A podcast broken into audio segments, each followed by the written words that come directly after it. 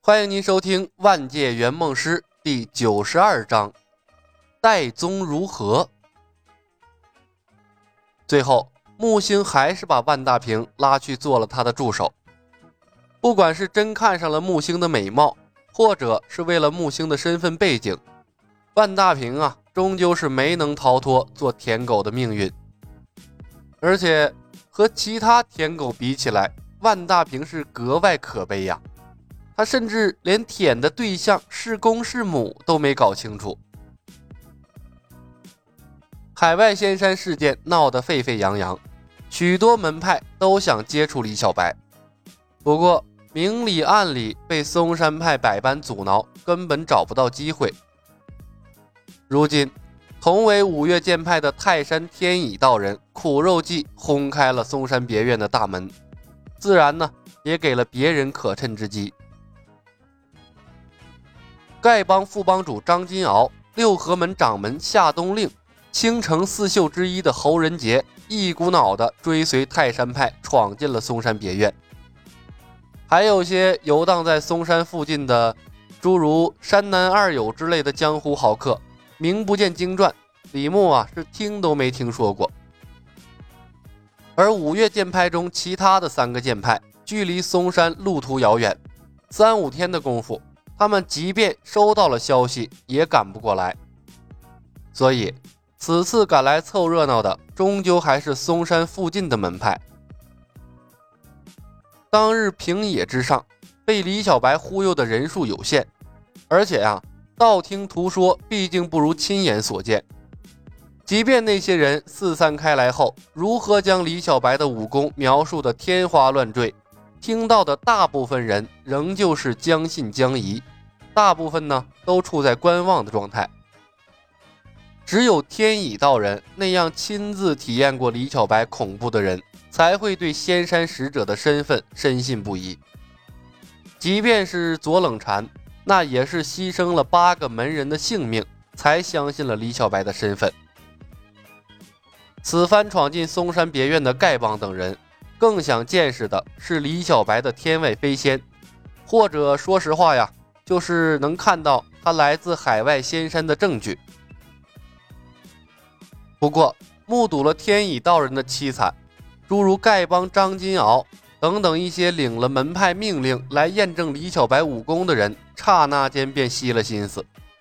天外飞仙，那不仅是杀伤力惊人，这震慑力更加可怕。没有一个人敢去挑战李小白，张金鳌等人谁都不想当这个出头鸟，只好啊把这个关注点放在了华佗医术上。毕竟天乙道人的伤势大家是有目共睹，那么严重的伤势基本上是要准备后事了。若是连天乙道人都被救回来了，那么再等别人验证一下李小白的天外飞仙。海外仙山之事，那十有八九便是真的了。这些小门小派的家伙呀，就从来没考虑过李小白看不看得上他们呢？左冷禅的心情不太美丽，他感觉自己呀没把李小白保护好。左冷禅是自私的，他巴不得嵩山派能够独霸仙山使者。通往海外仙山的船上，那都是他嵩山派的人才好。到时候啊，运回大量的秘籍，嵩山派一家独大，先灭少林，再平武当，一家独大，称霸武林。但是那可恶的天乙道人竟然靠一个臭烘烘的屁股敲开了嵩山别院的门，如此下三滥的手段，让左冷禅是格外生气。一个连脸皮都不要的门派，足以从普通的敌人升级为劲敌呀！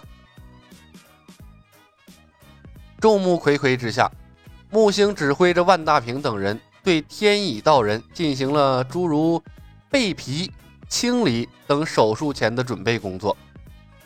虽然木星一再劝说，说要保护病人隐私，但是你架不住要观摩华佗术的人太多了。最终啊，也只能妥协，开放了一个小小的窗口。左冷禅、陆柏、乐后、天松道人、天门道人、张金鳌等等一干江湖名宿，像是医学实习生一样，观摩了整个手术前的准备工作。如果不是木星担心细菌感染，他们甚至准备观看整个手术过程。前所未有的行医方式，看得众人是咋舌不已呀！为门派牺牲的天乙老道，那自始至终都是清醒的，被一群泰山派的小辈儿。翻来覆去的折腾身体，还被众人啊品头论足的围观，那一张老脸早是臊得羞红了。若不是他被点了穴道，估计啊能当场抹了脖子。最终，清洁滑溜的天乙道人被推进了彻底封闭的简易手术室，呈大字形趴在手术台上的时候，两行委屈的泪水终于滴落在了木质的手术台上。他为泰山派牺牲的太多了。木星在隔壁房间如火如荼的手术，李牧呢，则在会客室里亲切接见了天门道人等一干江湖豪侠。左冷禅作陪，一番恭维过后，天门道人开门见山道：“李仙使啊，听说左掌门已经获得了一张通往海外仙山的船票，呃。”同为五岳掌门，你可不能厚此薄彼呀！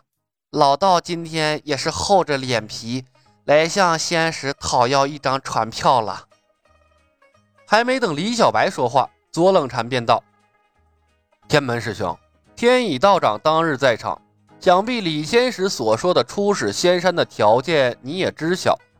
据我所知，泰山派并无甲等武学吧？”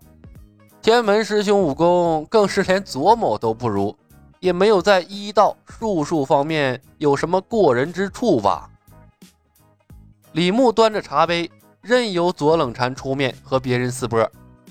他这一趟的任务最终目标啊，那是黑木崖上的大 boss 东方不败。如今呢，东方不败的全部精力都在如何取悦杨莲亭身上，普通教众那是见都见不到他。他呀，那是绝逼不会对什么海外仙山感兴趣的。若能用海外仙山骗出葵花宝典，那是最好。如果骗不出来，最终啊，还是要等任我行、令狐冲等人一起平推 BOSS。所谓的海外仙山，也不过是李牧为自己和木星在笑傲江湖的世界寻一个安全的避难所而已，打造一个拥有话语权的筹码。等令狐冲救出任我行，等任我行联合旧部攻陷黑木崖，还要等木星对基础的武学知识理论有一定的了解，啊，反正就是各种等吧。所以呀，这是个耗时很长的任务，李牧着急也没有用。有些事儿呢，那就能让左冷禅处理，就让他处理最好，他是乐得清闲。左盟主虽为五岳派盟主，但对我泰山之事又岂能尽数知晓啊？天门道人老神在在的拈须笑道：“ 呵呵，嵩山派没有甲等绝学是真，但我泰山派，呵呵呵，却是有一份甲等绝学的。”左冷禅哼了一声：“哼，泰山派若有甲等绝学。”怕是也不会沦落到今天的地步。李仙师，天门道人并不理会左冷禅，而是转向了李牧。我泰山派有一招绝学，叫做岱宗如何，乃是我泰山剑法中最高深的绝艺。使用之时，右手持剑，左手通过术数之学计算敌人身高方位。武功学派、武器大小、日照高低等等，一经算准，挺剑刺出，无一不中啊！和少侠的天外飞仙那或有异曲同工之妙，不知可算得甲等绝学呀？哦，就是那门耗费 CPU 的学霸剑法是吧？李牧在小说里看到过这个岱宗如何的招式介绍，一击必杀。比那个独孤九剑还扯淡。而魔教给出的解决方法那他妈更扯淡，砍了算术的左手就行，啊，简直搞笑啊！若是配备运算速度快的超级处理器，这个或许戴宗如何呀，的确算是一门不下于独孤九剑的绝学。但是泰山这群货，呵呵，天门道人用一招失传的剑法来忽悠他，那也算是别出心裁了呀。李牧笑了笑，天门师兄，戴宗如何？若真如掌门所描述。的确可算一门甲等武学，值得一张船票。